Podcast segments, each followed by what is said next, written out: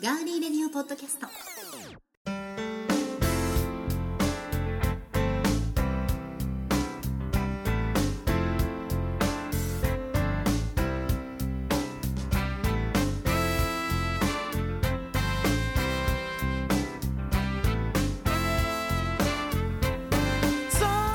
皆さんこんばんは。4月22日火曜日トンパテレビ名古屋のスタジオから今回もお送りしていきますガーリーレディオポッドキャストです、えー先ほどまでガーリーレディオ TV 約1ヶ月ぶりになりましたけれども収録をしていました。お付き合いいただいた皆さんどうもありがとうございました。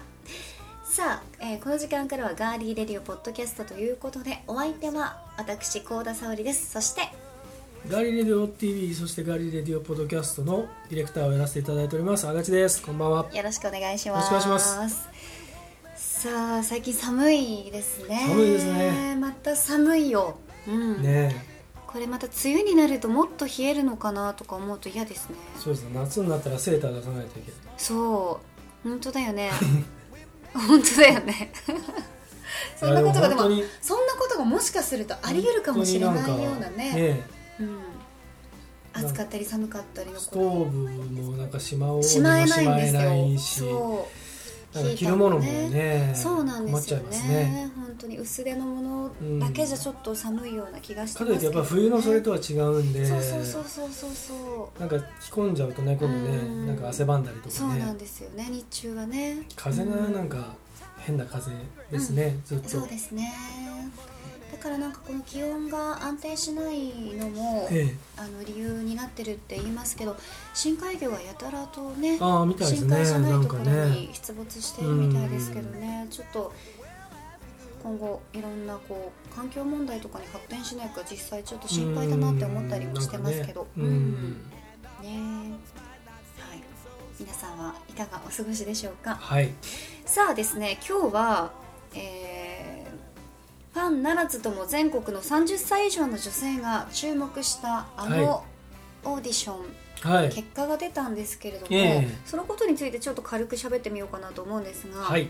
えー AKB48 がええ。30歳以上の期間限定メンバーを、えー募集する大人 AKB48 はい。金太郎さんや元モーニング娘。の市井さやかさんなど応募した芸能人が落選を、えー明かす中はい。ついにはい。発表された合格者はなんとなんと2児の母となるはい。37歳の専業主婦の方でしたね。そうですね。お綺麗な方でしたね。綺麗な方です、はい。えー今回のオーディションはプロアマ、えー結婚しているしていない、えー自分で応募する他人が応募するを問わず30歳以上の女性を対象に AKB48 が新メンバーを期間限定で募集するというもので、えー集められたもなるんですがはい。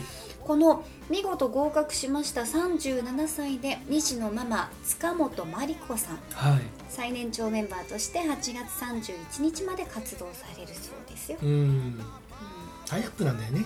そう。大人グリコそうグリコうん。そうそう、お菓子のね。そうそうそうそう。でもあのメンバーの中に塚本さんがいると、はい。なんかピリッと引き締まりそうな感じしますけどね。可愛い。どうなんですかね。結 構あのうん。ネットとか見てるとはい。やっぱりそのいい嫌だっていうはっきり分かれてますね。うん。歓迎派反対派みたいなね。うん。そんな感じでしたけども。足は誰よりも細かったですけどね、あそうですか、うん。僕ちゃんと見てないんですよね。顔の写真ぐらいしか見てなくて。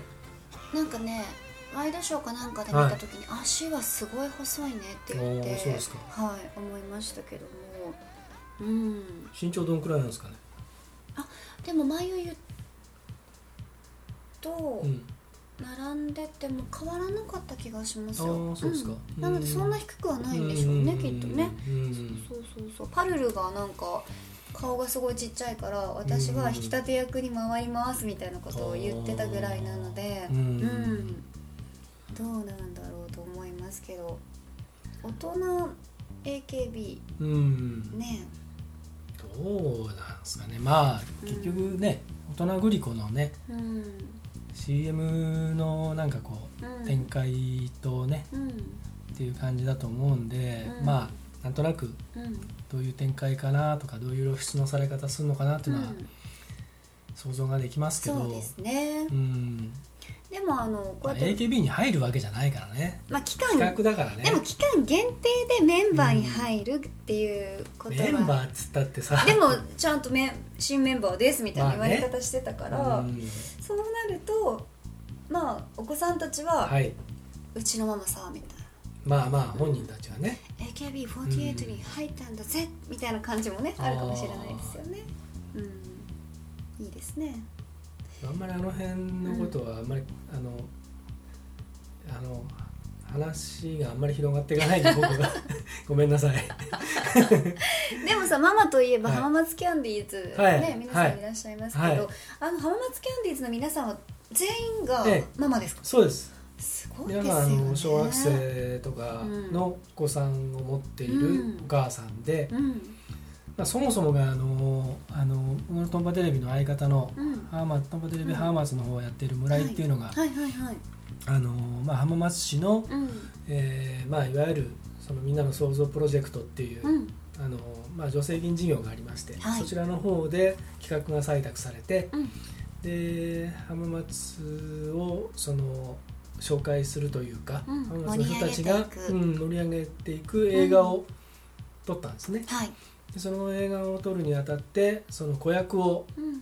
オーディションで募集をねしてでそのオーディション会場にお子さんたちを連れてきたお母さんたちがあの自分たちも何かやりたいと、ああ自発的に。まあ、そこら辺はねちょっと詳しいことはあんまり聞いてないんですけどうん。でまあうん。その個性豊かなお母さんたちが何人かいらっしゃったんでええ。で脚本を書き換えでそういう登場シーンを作りうんでその劇中でその浜松キャンディーズというユニットを結成してはい。まあ、要するにあのそのどんな立場の人でもあのやる気さえあれば輝きたいという気持ちがあればうん。そういうチャンスとかね。でまたそのチャンスを生かせばそのステージに上がることができるんだよというのがその映画の中でちょっと描かれているところがあるので、はい。まあ、それを現実的にやったというので、まあ、映画からのスピンオフ的な形なんですけれどもええ。うんそうなんですよ。その映画の中でその君たちハーマス・キャンディーズという名前で活動していくんだぞというのをその、まあ、メンバー集めてはい。あの言い渡すプロデューサーの役っていうのが僕がやった僕が出てきちゃったんだ。僕や僕がなんか僕出ろ出てきちゃった。監督てじゃなかったの僕は。僕は監督じゃなくて、うん。あのその映画制作の方のいろんな裏方を手伝ってたんですけど、はいはい。ある時にその監督がですね「ゆう出ちゃいなよ」って。そうよあの出番作ったから頼むぞって言われて。うん。で軽くいいよなんつってはい。言ってたらさセリフがあるっていう話になってうん。でその役だったんですね。縁深いですねうん。なんだかね。うんそうなんだ。知らなかった。でもすごいんですよ。その監監督やったもらえたやつはすごいやつで。うん。で僕が出るシーンは、うん。そのハーマス・キャンディーズのメンバー、うん。その時7人だったかな、うん。いるんですけど、うん。その7人とうん。それとあとあの自分のそのインターネット放送局の、えーまあ、プロデューサーという役だったんですけどあのそのディレクターとねうん。あとデスクの女の子と3人でこう絡むシーンがあって、うんでそこのちょっと短いうん。そのシーンなんですけどうん。君たちはハーマス・キャンディーズだよろしくみたいなことに。そのそこに至るちょっとした小芝居があるんですよ、へえうん、で僕は2カット出てるんですけどあ2カット3カット出てるんですけどそこの部分の演出を俺前やれみたいなになって結局僕はあのうん。出ながらそこのシーンは僕が演出なんですよ。あ自分の出演部分を自分で演出したっていうことになりますよね。結果ねだからその同時すごいねにそんなこと同時にあるんだね。いくつかのシーンを並行して撮影してたんで、うん。そうなんですよ。だからその本当の監督がその、えー撮ってる間にうんあのカメラの裏側のところでここのシーン作っといてくれって言われて。へえで忙しかったよねでそれ作だと。ってでそのでちょうどこっちが出来上がったぐらいに、そはい。の実際撮ってるユニットがさ撮り終わって、うん。そろそろいいかなって今度僕らがいる方へ来てうん。で準備したやつをこんな感じで考えたんだけどっていう。じゃあそれで撮ろうっつってもうそのままバッと撮っちゃって、すごい。うん。だからそこのシーンはあの3つあるんですけど。それは今はもう見ることはできないんですえっとね、あのー完成して直後にその浜松市内で上映会があってありましたよね。えっと2回やったのかな？でえっ、とまあ結構多くの方に見てもらってその後はあの DVD とか言えばあのコピーしてもらえるみたいな。ああそうなんですね、うん、そういう感じで。で、まあ、あとはあのどっかでその上映会やりたいっていうところがあれば、あの貸し出しししますよみたいな、なるほど、うん、そんな形でやっていて、うん。でその完成披露のその上映会の時に、うん。本当にリアルにそのハーマスキャンディーズのそのママさんたちうん。がその会場でうん。生歌で歌ったんですよ。うん。うんでもすごいですよね。私今回もほら2児のはい、ママさん塚本真理子さんが、ええはまあ、期間限定ですけどアイドルになられたっていうので、はい、その浜松キャンディーズの皆さんも母親という、はい、えーまあ枠というかね、ええ。その自分が母であるはい、というところから一つまたステップアップして表に出ていろんなあの発表だとか発言をしていくことっていうのは、え私すごく女性として素晴らしいことだと思っていて、え、はい、なんかもう私お母さんだから何もできないしとかっていう考えはちょっと嫌いなんですようん、うね、ん、子供かわいそうじゃんっていう考えも嫌いなんですよ、うん。はい、うん、なのでこういった形でどんどんどんどんとこうあのねうん、働くお母さんとかね、うん。その表現をするお母さんっていうのがどんどん出てきてくれるとうん、嬉しいなって個人的にも思ってますね。はい、うん。ね。ね。うん。なので、まあ、あの塚本真理子さんの、はい。えー8月31日までの動きそしてうん、浜松キャンディーズの今後の動きも皆さんぜひ注目していただきたいと思います。芸能じゃなくてもいいからね。そうだよ、うん。何でもいいけどいいその表現をしたりとか、やっぱり自分もうん、こう奮い立たせてっていうね、何かがある人の方が、うん、まあ、後々子供も理解してくれるんではないかと思ったりはするんですけどね。そうん皆さんはどうお考えでしょうか？はいさあそれでは、えーガーリーレディオポッドキャストここで一曲お送りしたいと思います。はい、ニュージャージーのピアノウーマンです、えー昨年11月にリリースされたナンバー E.B. アーチャーで Close to You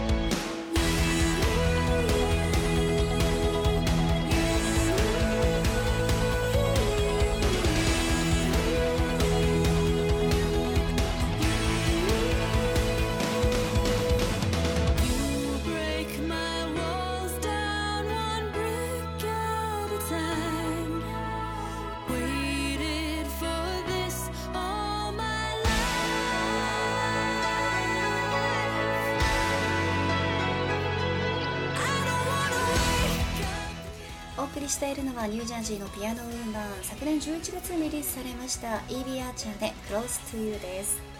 さあちょっと今日はね短めでしたけれども、はい。ガーリーレディオポッドキャストこれで終わりとはいいうことになります、はい。えー次回のガーリーレディオ TV なんですけれども、なんとはい。なんとななんですか？決定しております。はいえー次回はですね5月13日火曜日、はい。えー8時から、はい。かっこ仮でお願いします、ね。はい。はい。いつも言いますけどもせ前回から言ってますけど絶対仮をつけますよ。